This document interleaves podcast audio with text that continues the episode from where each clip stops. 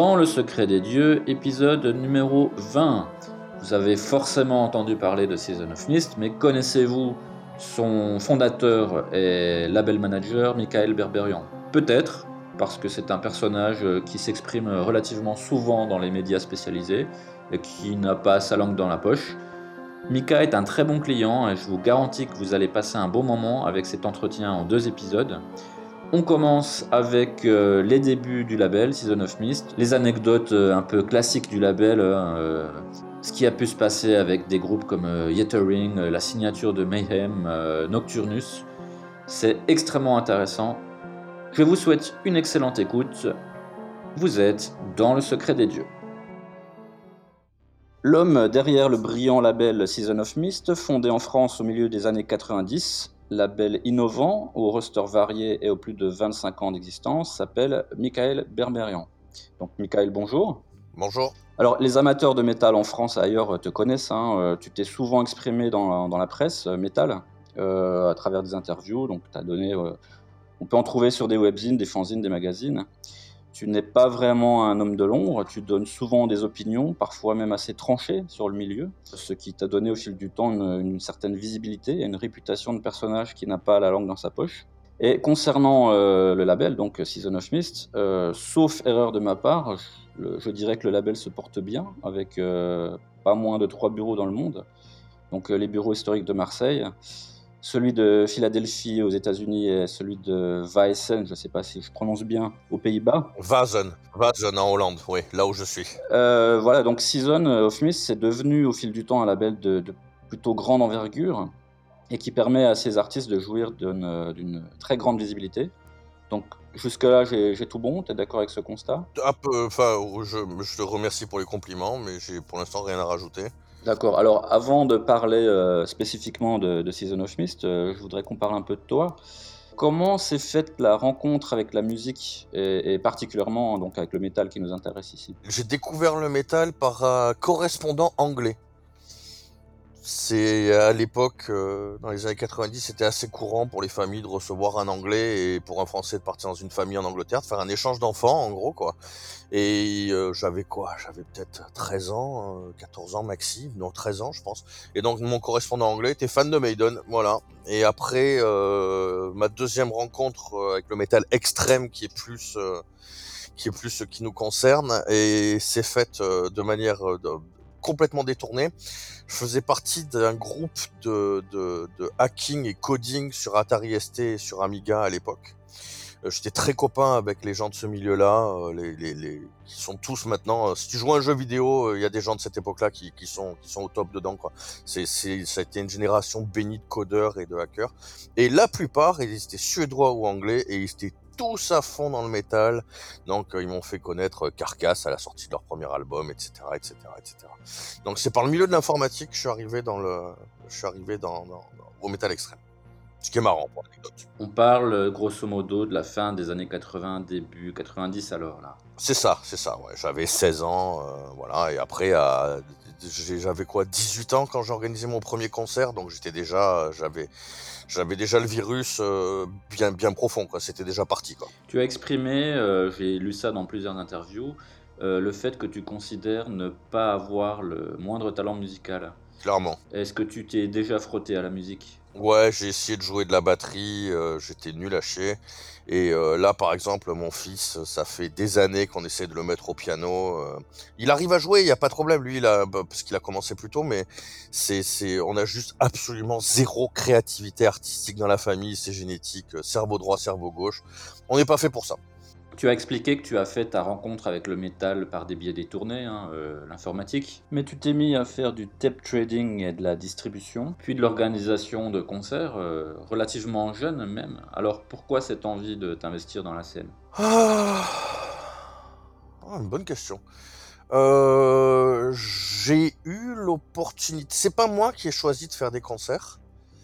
C'est quelqu'un qui s'appelait Franck Arnaud à l'époque, qui avait le magazine Decibel Storm, qui m'a en gros euh, repéré et qui m'a dit, euh, toi, qui m'a demandé d'être plus qu'un fan, qui m'a dit, mais toi, euh, je te sens bien, pourquoi tu m'aiderais pas à organiser les concerts avec moi? Il avait déjà une équipe, mais je sais pas comment il a eu le, le pif ou, ou ce qui lui a donné l'envie. S'il a senti que j'étais capable pas de faire partie d'intégrer son équipe, d'être indépendant et d'être co-orga des concerts avec lui. Peut-être parce que j'étais géographiquement pas sur la même. Je n'en sais rien. Il y avait d'autres, d'autres, d'autres, candidats, mais il a choisi moi. Et donc ça s'est bien passé. Et on va dire rapidement, au bout de quelques concerts, euh, je pense que j'étais euh, à son niveau, euh, ou même j'étais aussi fiable, voire plus fiable. et j'ai pris, voilà, j'ai commencé à faire ça, être de plus en plus impliqué. Quand on connaît les concerts, on connaît les tourneurs. Quand on connaît les tourneurs, on connaît les labels. On se rend compte que sortir un disque et faire un label, c'est pas si compliqué que ça. Et puis je connaissais les groupes. Et on me disait, bah tiens, écoute cette démo de machin. C'était des trucs à l'époque, c'était des cassettes, c'était pas sorti. Puis un jour, je me suis dit, c'était en 95, pourquoi je sortirais pas mon propre CD, quoi? Et euh, là, là, je, me suis rendu compte, c'est pareil, c'est quand on m'a demandé de faire des concerts, j'avais jamais mis un pied backstage de ma vie, et puis je me suis rendu compte au bout de 3-4 concerts, j'étais capable d'organiser. Puis pour un label, c'est pareil, hein, je me suis dit, bah tiens, on va apprendre comment ça marche. C'était tout neuf, il n'y a pas de livre, il n'y a pas d'études, il n'y a pas de diplôme, c'est tu, tu, tu te démerdes et tu apprends. Et je pense qu'on apprend toujours d'ailleurs, parce que je pense que la plus grosse qualité d'un label, c'est l'adaptabilité, en gros pourra revenir là-dessus plus tard quand tu parleras certainement du piratage, mais ça a été euh, ce qui a fait la différence entre les vivants et les morts, c'est ça a été l'adaptabilité. On reste à l'époque de Decibel Storm, justement, je voulais y venir. Alors toi, tu intègres l'équipe en 92. Vous avez fait des belles affiches, hein, euh, Carcass, Morbid Angel, Decide, entre autres. Ouais. Quel souvenir tu as de cette époque? Est-ce que pour toi c'est l'époque bénie de la jeunesse et de l'insouciance? Euh, ou est-ce que tu t'es épanoui finalement plus tard quand tu as pu euh, faire ton propre truc dans ton coin? Oh là, euh, les, deux, monsieur. non, c'était l'époque bénie de la jeunesse parce que c'était vraiment super, c'était tout neuf, il n'y avait pas de... Enfin, je veux dire, c'était des petits groupes encore à l'époque. On était, c'était des petites salles, tout le monde était très simple. Il n'y avait pas vraiment de, de, de, de, de rockstar et on était tous beaucoup plus jeunes aussi. Les artistes avaient, on avait, on avait tous le même âge à peu près, quoi. Euh, non, c'était l'époque bénie, c'était c'était marrant, oui, c'était c'était très marrant. Ça se passe plus du tout comme ça maintenant. Euh, mais je regarde pas ça avec une nostalgie perdue en disant ah c'était mieux avant. Euh, non, euh, j'ai eu des trucs euh, très sympas après. la scène a évolué, c'est pas la même, mais j'en fais toujours partie. voilà quoi. Non, je, je, je me suis bien amusé, mais je m'amuse toujours. On arrive en 95, tu te dis, pour reprendre tes mots, que sortir un CD, sortir un album, c'est pas quelque chose d'extrêmement compliqué. Sauf erreur de ma part, tu es étudiant en économie à Marseille. C'est ça. Et tu décides de fonder ton label, Season of Mist, donc, euh, qui est un nom inspiré d'un vers de Shakespeare. Oh là, il y a débat. Non, c'est. Euh, non, c'est. C'est. Ça vient de The Sandman qui s'en inspire, c'est le titre d'un chapitre, mais bon, en gros, plus, je l'ai plus piqué à Neil Gaiman qu'à Shakespeare, quoi. Mais la combinaison des deux me plaisait. Tu sors donc à l'occasion de la création du label le premier album solo d'un ex At the Gates, euh, Alf Svensson. Le groupe s'appelle Oxyplegats et l'album s'appelle Worlds and Worlds, que personnellement j'ai découvert dans un sampler CD d'un numéro de Metallian. Comme tout le monde. C'est un des tout premiers samplers du magazine, il me semble. Hmm, peut-être pas les tout premiers, mais oui, c'est tôt, oui. C'est tôt, oui. Alors euh, cet album-là, euh, tu t'es déjà exprimé dessus, hein, euh, il sort en 96, donc pourquoi cet artiste-là en particulier? Ah, alors pourquoi cet artiste-là? Parce que je sais pas, j'avais adoré son premier album qu'il avait édité qui s'appelait Fairy Tales. Euh, il a dit oui. Il avait l'album de près. Moi, j'étais tout nouveau, je savais pas comment ça marchait. À l'époque, tout vendait, donc c'était pas très difficile de faire un label parce que bah, financièrement, il y avait peu de risques parce que ça, vendait bien. C'était une époque où le disque vendait encore. C'est avant le CD-ROM, hein, c'est avant le, le, gravage. On parle même pas du streaming ou du piratage, c'est avant le gravage. Quoi. Donc ça vendait bien. Euh, et puis ça me fait plaisir. Enfin, quelque part, il y avait, c'est un signe quoi. C'est, euh, on sort un truc complètement barré dès le départ, qui a rien à voir avec les, les, les sentiers battus du métal. Je pense que c'est mes goûts euh, qui se répercutent sur l'image du label, mais ça est déterminant parce que le notre premier album, ça commence déjà mal quoi. Ça commence déjà, c'est super avant-garde, opéra, cyber, machin. Il y a rien de normal dans ce dans, dans cette sortie euh, avec une pochette en 3D. Dans le métal, c'était absolument, c'était le début de la 3D dans l'informatique. D'ailleurs, Al Svensson a terminé dans les jeux vidéo. Il a quitté son boulot qui était tatoueur, il a terminé dans les jeux vidéo euh, en artiste 3D justement. Donc euh, c'était déjà une sortie qui, qui, a, qui, a, qui, a, marqué, euh, qui a déterminé un peu euh, l'image du label de, un peu iconoclaste, je dirais puis voilà quoi, c'est une première sortie dont je suis assez fier, elle est, elle est spéciale. Voilà. Cet album, il a une autre particularité, c'est qu'il n'est pas numéroté SOM 001. Il n'y a pas de SOM 001. Pourquoi? Il n'y a pas de SOM 001 parce qu'à l'époque, euh, les fichiers euh, pour faire euh, pour faire des pour tirer un CD, on faisait on flashait des films. Pour ceux qui connaissent le, processus d'imprimerie, à l'époque, il fallait flasher des films. Ce n'est plus le cas maintenant, tout se fait en informatique. Mais ça coûtait très cher de flasher des films. Et Alf avait déjà flashé des films avec euh, FTCD 003. Et donc, euh, ben, on a gardé sa référence, même si c'est sorti sur Season. Mais donc, ça fait que oui, effectivement, SOM 001 n'existe pas. Tu l'as dit tout à l'heure, hein, on est en 1996. À cette époque, euh, les CD se vendent. Tout se vend, en fait. Le gravage, le MP3 n'ont pas encore pris le dessus. Est-ce que à l'époque tu avais une idée de la manière dont allait évoluer la situation? Pas nécessairement par rapport au piratage, mais par rapport à l'évolution du label après cette première sortie. Ah non, non, non, aucune. Il n'y avait aucune ambition, euh, aucun plan, euh, euh, aucune compétence, c'était à l'arrache.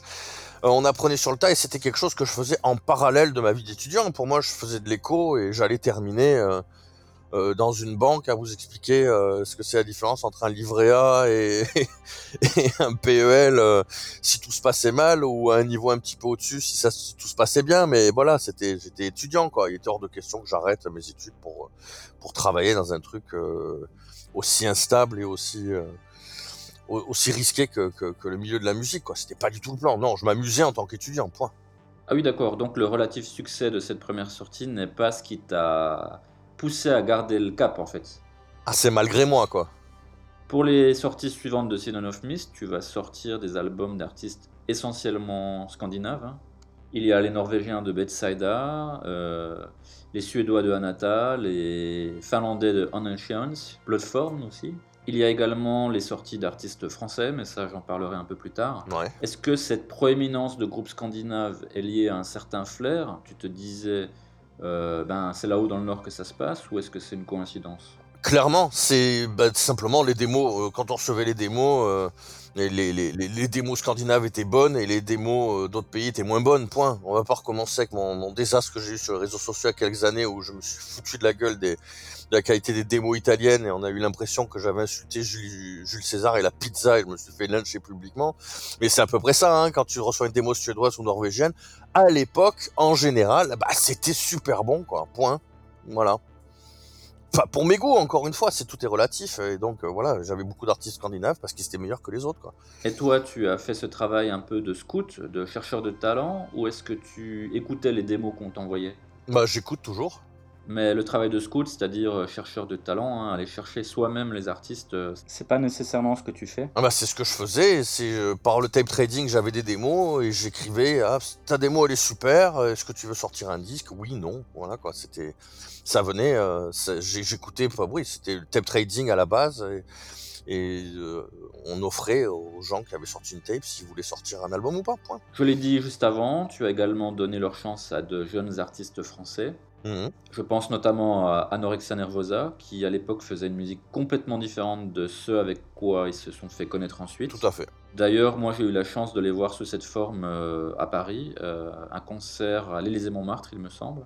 Avec leur chanteur complètement fou, là. En première partie de Cradle of Filth. Ouais. C'était quand même assez spécial sur scène. Hein. Très. Et il me semble même que le chanteur s'est attiré les foudres d'une partie du public. Ça m'étonne pas, ouais. Et autre groupe, c'est Set. Ouais. Donc un groupe de black metal culte hexagonal. Un des tout premiers CD, euh, il y, a question si c'est le tout premier ou pas, mais euh, c'est entre Gorgone et eux à quelques mois qui a sorti le premier CD de black metal français quoi.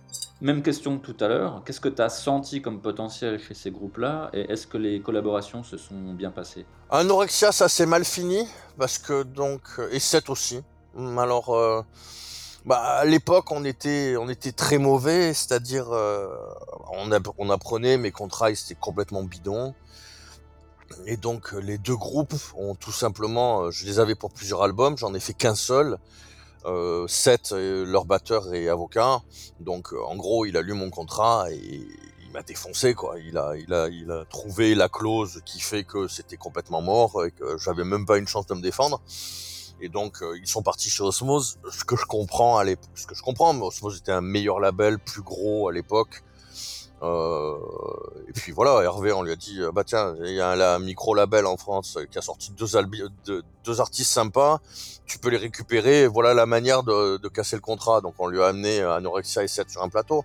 Bon, j'en ai beaucoup voulu à Hervé pendant des années, beaucoup. Euh, maintenant on est potes. Euh, il y a eu de l'eau sur les ponts. On distribue Osmose euh, en Europe. ça, ça ça s'est tassé. Avec 7 aussi. Avec Seth aussi, en plus, il y, a, un côté personnel avec Seth. J'étais très pote à l'époque avec euh, le frère du leader de Seth, euh, Erwan, qui est connu dans ses soirées parisiennes. Et, Flo euh, de Seth, on, se connaît bien maintenant. On va faire de la plongée ensemble. On se voit quand on peut, quoi, tu vois. C'est, il y a eu de l'eau sur les ponts, mais à l'époque, oui, les deux groupes, on les a trouvés et nous ont trahis entre guillemets, toute proportion gardée, pour aller chez un concurrent parce que mes contrats étaient bidons. À la limite, je leur remercie peut-être parce que c'est ça qui m'a appris à, à, prendre au sérieux le côté légal et à me plonger dedans et à vraiment apprendre. Et c'est marrant parce que c'est maintenant, c'est une de mes spécialités. Euh, j'ai vraiment appris ça. Les, les, contrats audiovisuels maintenant, je les lis comme comme comme tu lis l'équipe, quoi, tu vois. Et euh, et ça m'a appris aussi avec le, le, le, devoir de faire les choses bien je veux pas être méchant, mais récemment j'ai vu un contrat euh, d'Adiposer. Euh, j'adore Christian, hein, c'est pas le problème quoi. Mais il a jamais eu ce, ce, ce, moment où il a voulu franchir le cap pour pour faire des super beaux, pour faire des contrats qui étaient super euh, pro. Euh, et ça lui manque. Et là, je vois, il est en dispute avec un autre groupe français qui veut faire des, ressorties. son contrat, je le vois, et se dit, mais c'est pas possible, quoi. Alors que moi, bah, j'étais tout petit, euh, j'étais tout jeune. À 19 ans, j'ai eu ma première baffe, ma première trahison. Et j'ai appris, euh, euh bah, bah voilà, le côté légal, va falloir que tu le maîtrises, va falloir que tu le connaisses, va falloir que tu le comprennes. Euh, vraiment, comme je t'ai dit tout à l'heure, le travail de label, c'est un truc que tu apprends sur le temps et tu apprends en faisant des erreurs et, et, puis c'est beaucoup de boulot, beaucoup de connaissances. je veux dire, pour un mec qui, avait quasiment jamais fait de droit de sa vie, apprendre toutes les lois audiovisuelles en anglais de copyright, machin, etc ça a pris du temps, mais c'était absolument essentiel au boulot qu'on fait. Quoi. Mais tu dis que tes contrats étaient bidons. Ils te reprochaient quoi exactement, ces groupes? Oh, À l'époque, je me rappelle, sur 7, il y avait, il faut pour qu'un contrat soit valable, déjà signé en droit français à l'époque, quand je sur 7, il y a une loi dans le code de la propriété intellectuelle qui dit qu'un contrat doit être défini en durée et en territoire. Et donc il me semble qu'il manquait soit la durée, soit le territoire, un des deux. Et donc le contrat était caduque euh, avant même qu'on aille devant un juge qu'on parle. Le contrat était pas valable. Point. Donc euh, ils ont été gentils de me laisser, en gros, ils m'ont laissé l'album que j'avais sorti et les blessures de l'âme et Anorexia Nervosa leur premier, la Exil. Mais donc j'ai perdu mes options pour l'album 2, l'album 3 euh, que, je, que je devais avoir et donc ils sont partis. Bon, encore une fois, euh, c'est beau, c'est pas beau. Euh, moi je considère même plus ça comme ça, c'est le business. Je comprends pourquoi Hervé l'a fait, je comprends pourquoi Seth l'a fait. Écoute, hein, Seth ils sont chez nous maintenant, il n'y a pas de problème, tout se passe bien. voilà, j'ai, pris ma fessée, j'ai compris, j'ai appris. D'accord. tu as parlé de osmose et des relations tendues avec Hervé à l'époque. Je voulais justement en venir euh, sur euh, tes relations avec les autres labels français de l'époque, hein, donc euh, Holy Records, Osmose, Adiposer, Listenable, etc., qui étaient tous, pour la plupart, plus gros ou plus anciens que toi. Ouais, tous. Est-ce que tu pensais jouer dans la même catégorie ou est-ce qu'au contraire tu les prenais un peu comme modèle, comme exemple, comme grand frère en fait? Euh... Ni l'un ni l'autre.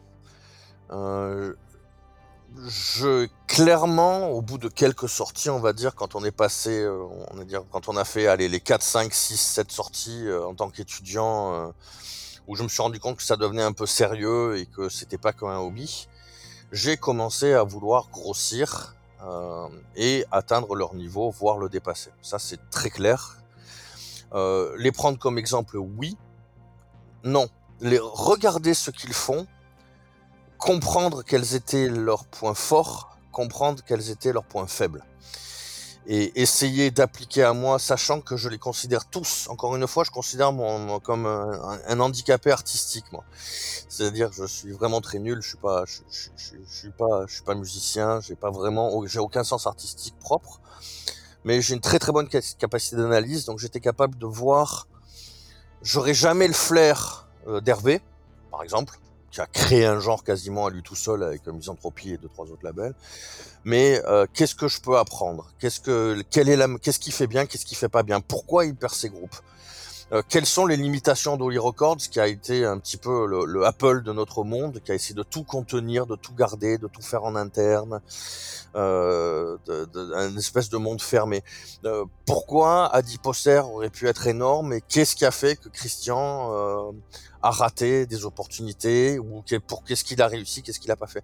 Donc j'ai regardé ce qu'il faisait, tout simplement et j'ai appris et après j'ai essayé de le reproduire en essayant d'ajouter ma touche et mon et, peut-être juste avec vraiment une idée, et ça, ça vient de, mon, de, mon, de mes parents qui sont, euh, mon père qui a, eu, qui a eu des business à l'étranger, etc., qui, était complètement, j'ai eu la chance d'avoir mon père dans l'histoire de Season qui est très important.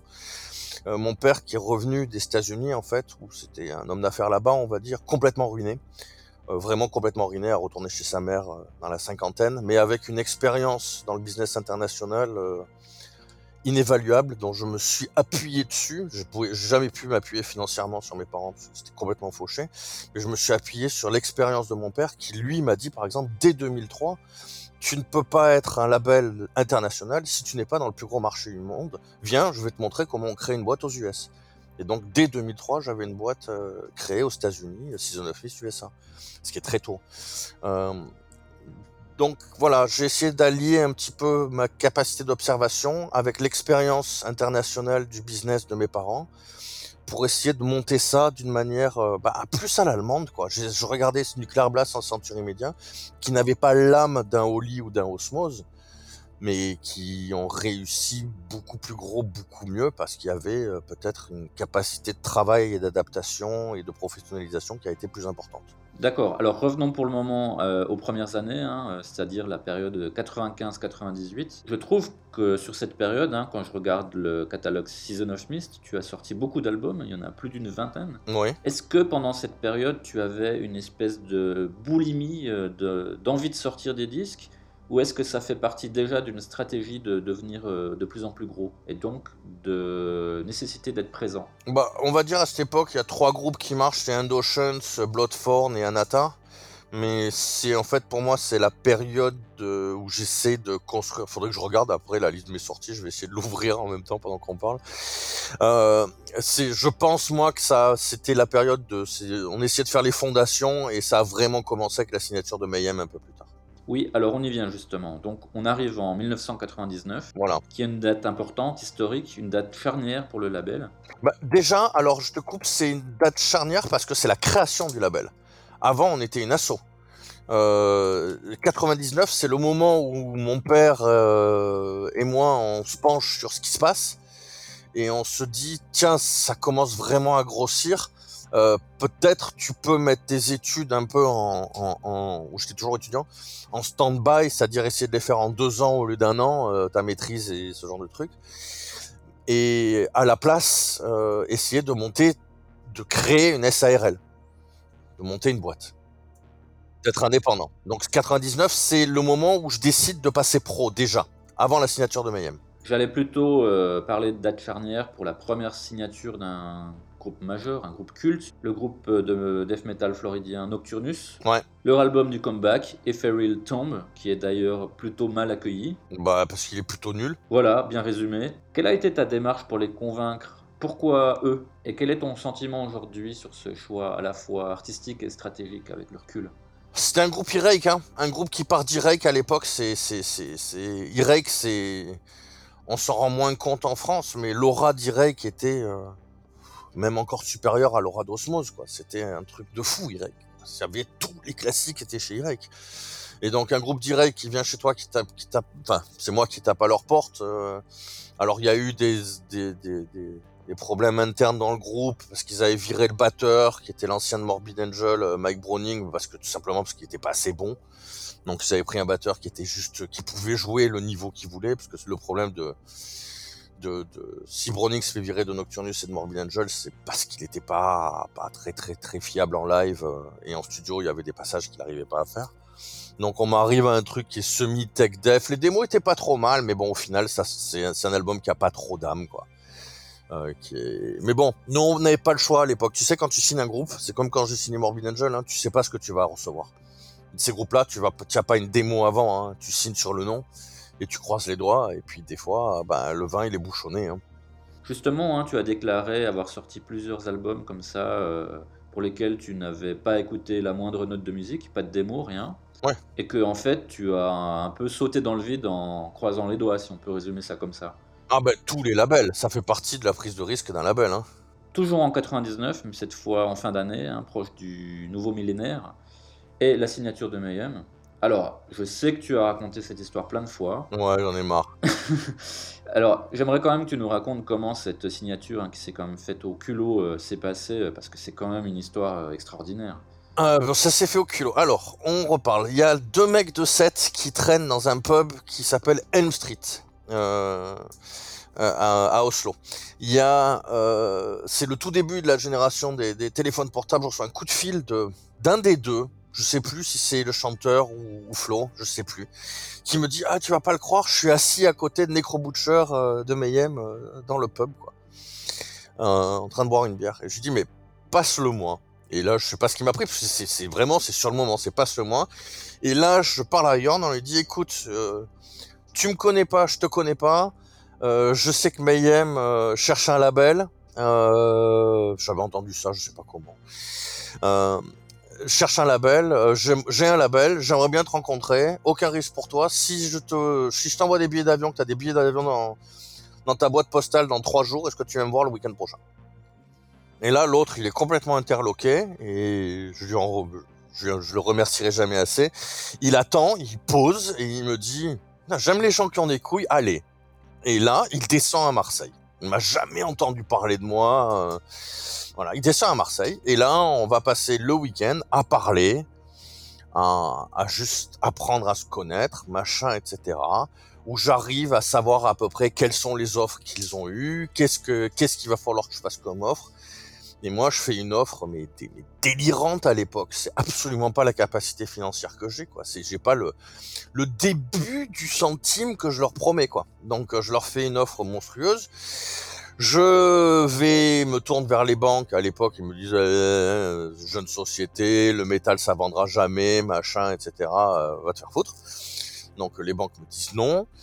Euh, je, je, je, je vends ma bagnole, retourne chez mes parents, je me sépare de ma copine, tout le ramdam euh, pour économiser euh, 3 euh, francs 6 sous à droite à gauche, mais je suis très très loin du compte. Et donc là, je contacte tous les labels de l'époque, les Adiposer, les Displease, les machins, ceux avec qui je m'entendais bien, en disant voilà, on va sortir le prochain Mayhem. Euh, si je te si tu les prépayes maintenant, tu les payes tant. Si tu les achètes à la sortie, tu les paieras plus cher. Et donc là, j'ai réussi à lever. En fait, ça a été autofinancé par la scène. La scène m'a autofinancé pour pouvoir euh, sortir euh, Grand Declaration of War. Donc ça, c'est la partie, la, partie sortie et financière, quoi, qui était assez, euh, assez culottée, on va dire, entre le, le rendez-vous pris au téléphone euh, comme ça et promettre quelque chose que tu as pas. Ça a été, ça, ça a été ma cuisine interne pour le, pour le faire. Ça, ça s'est bien passé, mais c'était vraiment un, au poker, c'était un all-in euh, en bluffant et ça a marché, quoi. Euh, la partie signature du groupe, c'est une soirée légendaire euh, au Garmon Bosia Festival, le premier fest qu'a fait Fred euh, à Rennes, je crois. Il y avait Nile, il y avait Mayhem, il y avait Vader, enfin je sais plus qui a, enfin, c'était l'affiche de fou, Mayhem qui headline.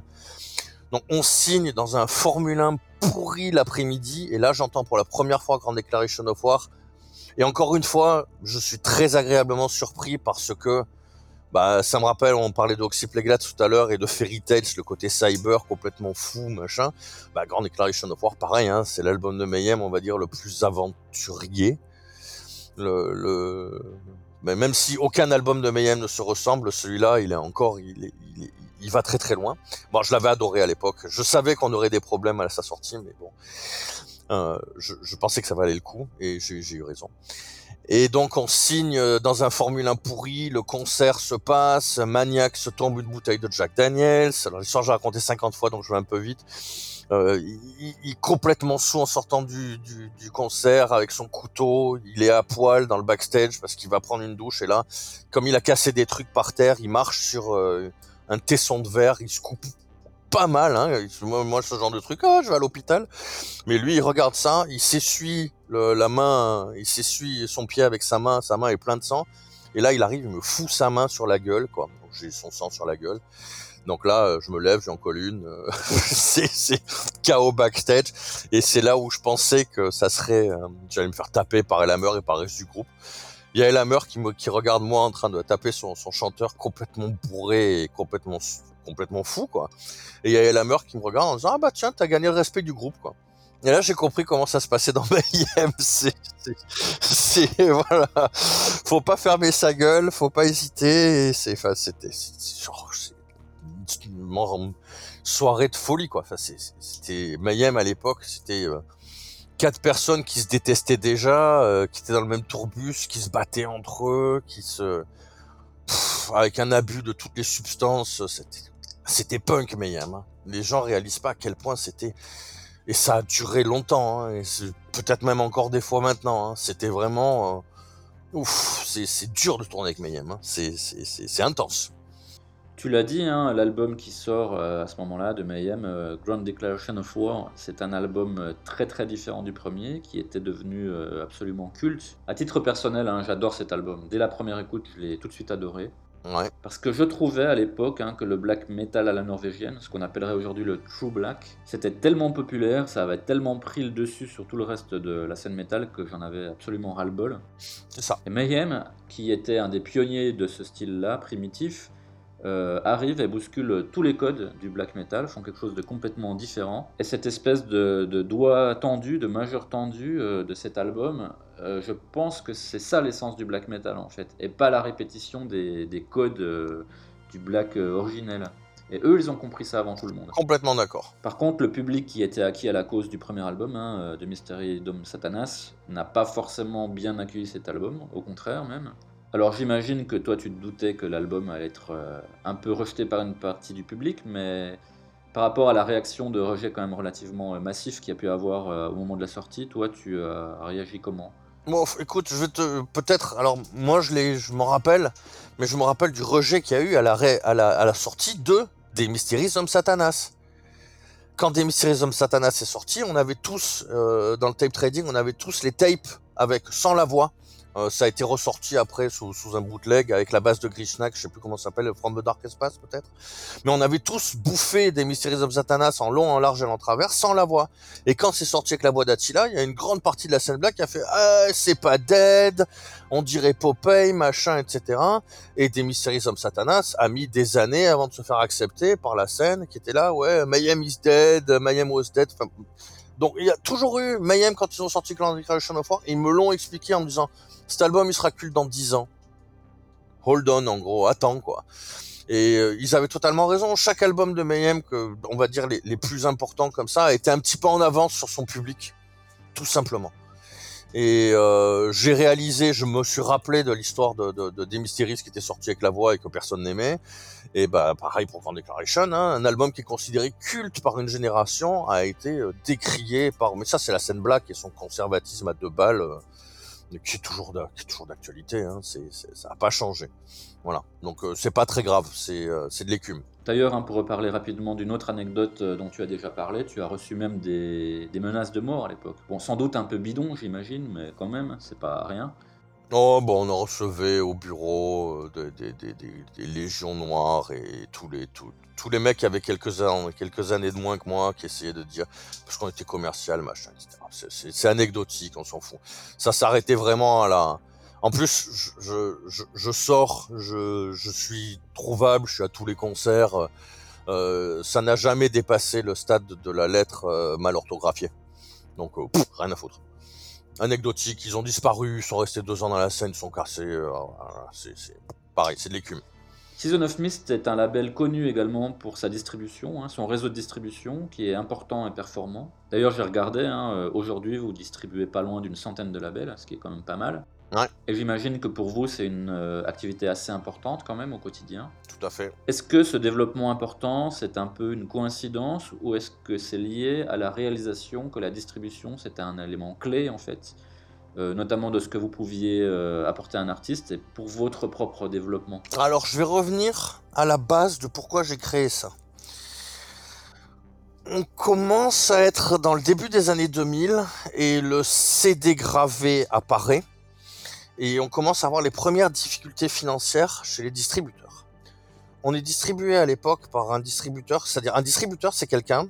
euh, Je vais d'abord expliquer ce qu'est un distributeur en France. Un distributeur, c'est quelqu'un qui va agréger une certaine quantité de labels et les vendre en FNAC, parce que chaque label ne peut pas contacter toutes les FNAC. Les FNAC, elles n'ont pas envie d'être contactées par tous les labels. Donc tu passes par un distributeur qui te met en magasin. À l'époque, il n'y avait pas d'Amazon et des trucs comme ça, et c'était distributeur à l'ancienne, c'est-à-dire il y avait des, représentants de commerce qui allaient dans chaque FNAC en disant tiens voilà, cette semaine j'ai le nouveau blablabla, combien tu vas en mettre en place? Ça se passait encore comme ça. C'était vraiment la distribution à l'ancienne.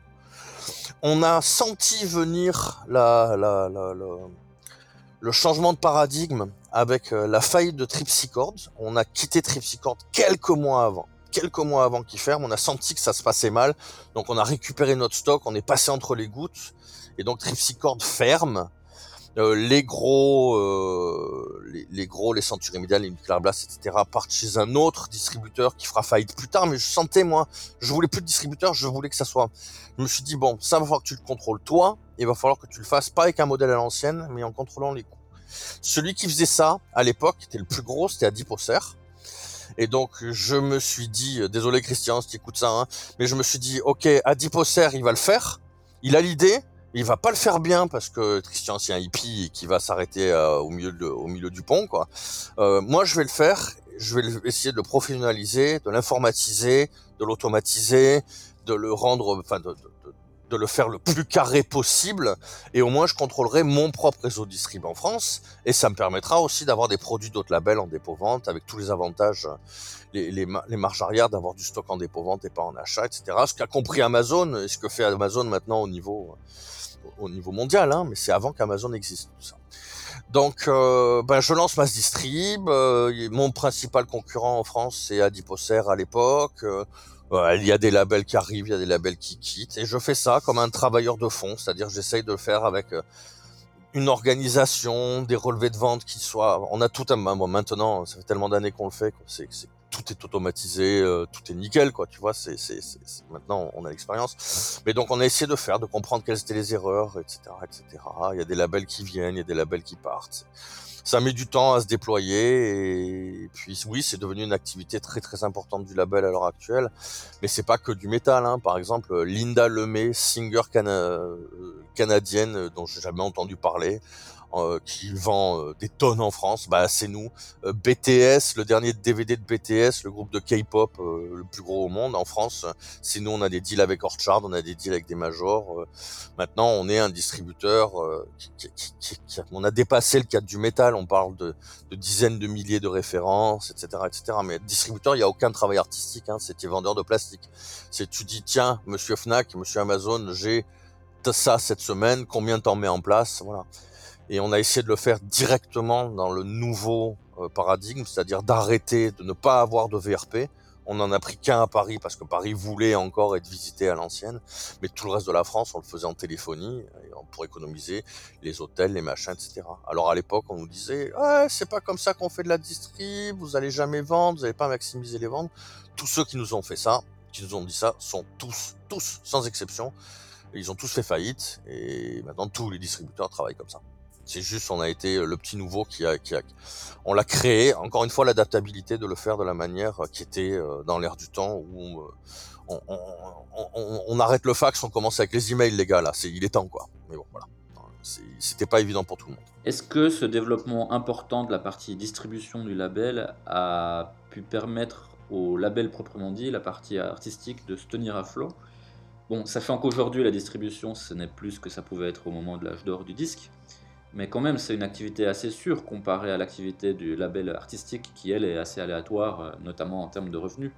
Euh, complètement. Euh, la distrib, alors c'est c'est marrant parce que la distrib nous a permis de survivre les années noires, parce qu'on en a eu hein, les années noires du label. Sans la distrib, on aurait été en faillite.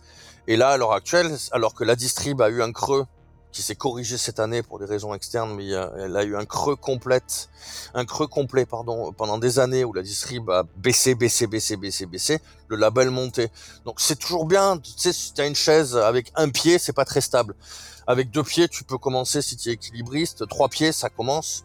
Euh, quatre pieds, c'est mieux. Donc euh, nous, maintenant, on est, on, on, est une chaise avec quatre pieds. On a la distrib, on a le mail order, on a le label, euh, on a le, l'export. voilà quoi. C'est, c'est, s'il y en a un qui va un peu moins bien, il y en a un autre qui va marcher. Donc oui, ça a été, ça a été essentiel. Il y a des, il y a des moments où le label aurait fermé dans l'espèce de creux qu'on a eu, on va dire, entre après la sortie du Mayhem on n'a pas eu de sortie très très bonne pendant des années euh, très très grosses, où le label a un peu stagné pendant un moment. Euh, bah, la distrib nous a bien aidé, oui, effectivement. Il n'y a aucun, aucun doute là-dessus. On peut voir aussi que d'autres labels français comme euh, Holly Records et Adiposer euh, ont beaucoup misé sur la VPC à l'époque. Vous, sans doute un peu moins. Est-ce que vous avez quand même tenté de vous immiscer dans ce segment-là du marché? Est-ce que c'était lié au fait que les autres étaient trop gros? Est-ce que tu ne voyais pas ça comme une nécessité, une priorité ou ni même une envie? Tu te rappelles de Metallian où tu avais le catalogue de Holly et le catalogue de, de, de, de Adiposer qui se battaient en duel dans, c'était énorme quoi c'était énorme. Mais alors là, je me suis dit, je peux pas lutter contre ça. On a essayé de faire des catalogues, machin. C'était vraiment par-dessus la jambe. Mais la différence entre les deux, et c'est là où on a fait la différence avec les deux, c'est quand eux, c'était les maîtres du catalogue papier, moi, je travaillais sur la vente web. Et donc, quand on a sorti le site web aussi pourri qu'il était, mais on a eu le, premier site de vente par correspondance de métal en France, potable. Et euh, on l'a développé et, l'air du temps a fait que le papier a baissé et le web a pris le a pris le, dessus. Mais tu vois, c'était nous, on a été, le, je pense, le premier en France à avoir un système automatisé où ce qu'on avait, alors c'était pas fiable à 100%, mais ce qu'on avait sur le site web était en stock tu devais pas appeler pour demander ce qui vous reste ce t-shirt euh, en taille L. Donc euh, il y avait plus de pas besoin de répondre par téléphone, c'était fait par des machines, c'était ouvert le dimanche, c'était ouvert, enfin c'était le web, c'était le début quoi. Et ça, ça a fait, euh, à l'heure actuelle maintenant, on est très très largement le premier mail order français en métal. Euh, je veux dire, le mail order, c'est énorme maintenant pour nous. C'est un quart de nos revenus, c'est plus que ce que faisait Adiposer dans les grandes sorties de métalliennes. On fait ça tous les jours, quoi. C'est devenu vraiment, même au niveau mondial, on est à 70% à l'export. Notre, site web, c'est peut-être à l'heure actuelle vraiment le moteur du label, la, VPC. Et mais on a on a eu le, le, flair de pas venir se battre sur le papier avec eux et de commencer de, de prendre un peu d'avance sur le web et on n'a jamais été rattrapé. Rappelle-toi qu'au départ, je viens du métal par l'informatique. J'étais, j'ai toujours été un geek. Euh, ça, s'est tassé avec les années, mais euh, j'ai connu le métal par le milieu de la programmation, quoi. Donc les évolutions technologiques, etc. Pendant un moment, j'ai été capable de pas trop mal les suivre. Pour la suite de la chronologie du label, je vais te donner une poignée d'artistes et d'albums euh, sortis chez Season, donc. Bon, j'imagine que tu te doutes déjà de quelques-uns des artistes dont je vais parler. Ouais. Donc je vais te demander de nous donner à chaque fois des petites anecdotes sur la manière dont ça s'est passé et puis aussi ton avis sur les albums qui sont sortis. On va commencer par le SOM 029. moi, si tu me dis pas les noms, je me rappelle plus. Hein. Eh bien, c'est Yattering. Ça, c'est super album. Le groupe s'est tiré une balle dans le pied et s'est suicidé pour des histoires à la con. Euh, vraiment un gâchis de talent. Est-ce que tu pourrais nous raconter ce qui s'est passé avec Yattering, avec cette histoire notamment d'albums pourris qu'ils ont essayé de te refiler? C'est en fait, j'ai jamais eu un groupe, euh, je, vais le dire, hein, j'ai tué le groupe. Euh, le groupe, a... sur le deuxième album, euh, je m'étais engueulé avec leur distributeur en Pologne, avec qui maintenant je travaille toujours. Mais bon, c'est les, dans le business, ces choses vont et viennent. je et eux ont voulu me forcer à, à travailler avec ce distributeur avec qui je m'étais disputé pour des raisons très légitimes. Euh, et donc je travaillais avec un autre distributeur qui s'appelait Metal Mind, qui est mort depuis malheureusement, un mec très très cool. Mais donc voilà, ils ont essayé de me forcer en disant ah ben non tu vas travailler avec mon pote et pas avec lui. Et moi j'ai dit non, je travaille avec qui je veux. C'est j'ai j'ai peut-être 30 groupes sur le label, c'est pas vous qui allez choisir où je vais mettre tout mon catalogue. Ça n'en est pas question.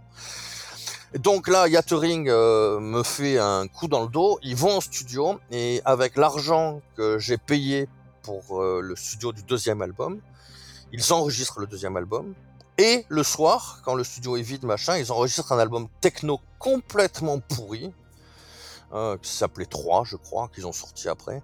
Et ils me l'envoient. Et ils me l'envoient en disant voilà l'album. Et avec l'argent que j'ai, avec le vrai album que j'ai payé, ils le vendent à Plastic Head, Candlelight à l'époque. Bon, euh, tu te doutes que la légalité de tout ça est très très discutable. Surtout que donc on en revient au problème de 7 au départ. Maintenant mes contrats, c'est des vrais contrats. Et j'ai une clause qui dit que si le groupe dévie trop de, son style habituel, c'est-à-dire euh, pour sortir du contrat, j'enregistre du, bruit blanc pour sortir du contrat, bah dans, dans mes contrats, c'est interdit. Donc je peux refuser l'album et ils sont toujours en contrat d'exclusivité chez moi. Donc j'appelle Candlelight, euh, avec qui je travaille toujours, qui sont des mecs très très cool, euh, euh, Steve, son patron, la Plastiquette Candlelight, je leur dis voilà, le groupe vient de me faire un bébé dans le dos. voilà ce qui se passe, voilà le contrat. Eux ils sont très pros. En plus, je pense qu'il y a quand même très peu de gens comme ça. C'est un distributeur Candlelight aussi, Plastiquette. Ils n'ont pas d'intérêt à se disputer avec un label, avec le volume d'un label pour un groupe. Donc euh, nos relations entre nous sont plus importantes que le groupe X, tu vois. À moins que ça soit Emperor ou un truc comme ça, on va jamais se disputer pour quelque chose de plus petit. Donc Plasticade réagit directement en disant bah non, ce qu'ils ont fait est absolument euh, illégal. Euh, on veut sortir l'album quand même, c'est pas la peine que tu sortes l'album toi, on te déteste. Combien ça te coûte Donc on a fait ce qu'on appelle en anglais un settlement, je sais plus comment on dit en français on s'est arrangé en gros euh, avec un papier en disant vous allez me payer tout ça et ça c'était déduit des royalties de Yattering qui avait donc euh, empoché mon argent et euh, enregistré un album avec mon argent pour le vendre à quelqu'un d'autre. Donc ça Yattering évidemment n'ont absolument pas compris qu'ils avaient fauté, ils n'ont pas compris que ça ça a créé des tensions au niveau du groupe et le groupe a explosé en vol alors qu'ils avaient une carrière brillante qui, qui s'annonçait devant eux. Non, ils se sont sabotés tout seuls pour des conneries et en essayant de me prendre pour un con. Donc euh, là, là, j'ai pas eu de pitié et je les ai, euh, tués.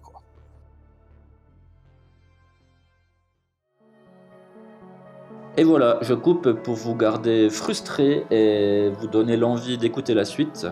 Donc nous continuerons sur cette chronologie, avec notamment d'autres anecdotes euh, croustillantes narrées avec brio par Mika.